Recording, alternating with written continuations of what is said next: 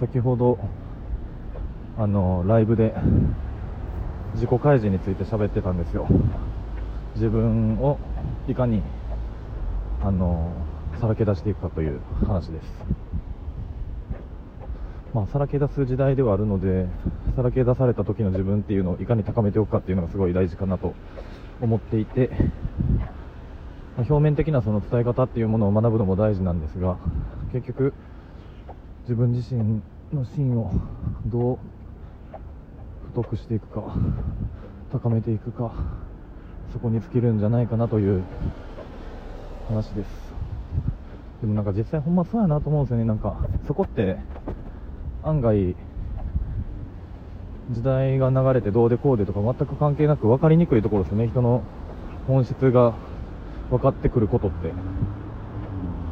原田さんの本質こうですよねみたいなのが分かりにくいですよねそんなの。時代とは全く関係なくて僕が一人でやっとるようなことやから。うん。でも時代的にみんながそれをし始めてるっていうのは多分事実だと思うから。もうそんななんか言わんで僕が言わんでも分かってることやと思うんですけど。なかなか難しいですよね。やっぱ今までこう表面で 戦ってきた分。うん。美容師でこうずっとやってきてるとなんか格好つけるもんなんやっていう感じだったんですよねやっぱり。うーん。まあそのプライベートはさておき格好つけろ的な。お客さんにはこう言ったらダメやろみたいな。まあ言ったらあかんこととかももちろんあると思うんですけど。お客さんやからそれ言ったらダメなんじゃなくって普通に人としてそれ言ったらあかんやろっていうレベルまでまあ最低限もちろん。まず分かっとかなダメなのは当たり前なんですけど。そんなのってやっぱ一個一個の発言だけじゃなくて多分全ての行動だったりとかいろんなものに多分繋がってくると思うんですよね。自分自身をこう芯から作り上げていく最中です。ほんまに。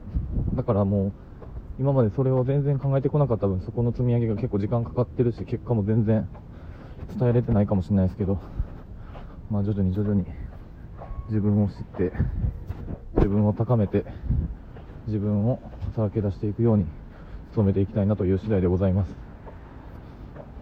まあ今日はそんな感じです。ちょっとしたぼやきですけど。なんかこの本質的な部分って間違ってないんちゃうかなって自分でひとひとと思いながらやってます。なかなか共感してくれる人がね意外に少ないんですよ。これが。うん。まあそんな感じです。お疲れ様でした。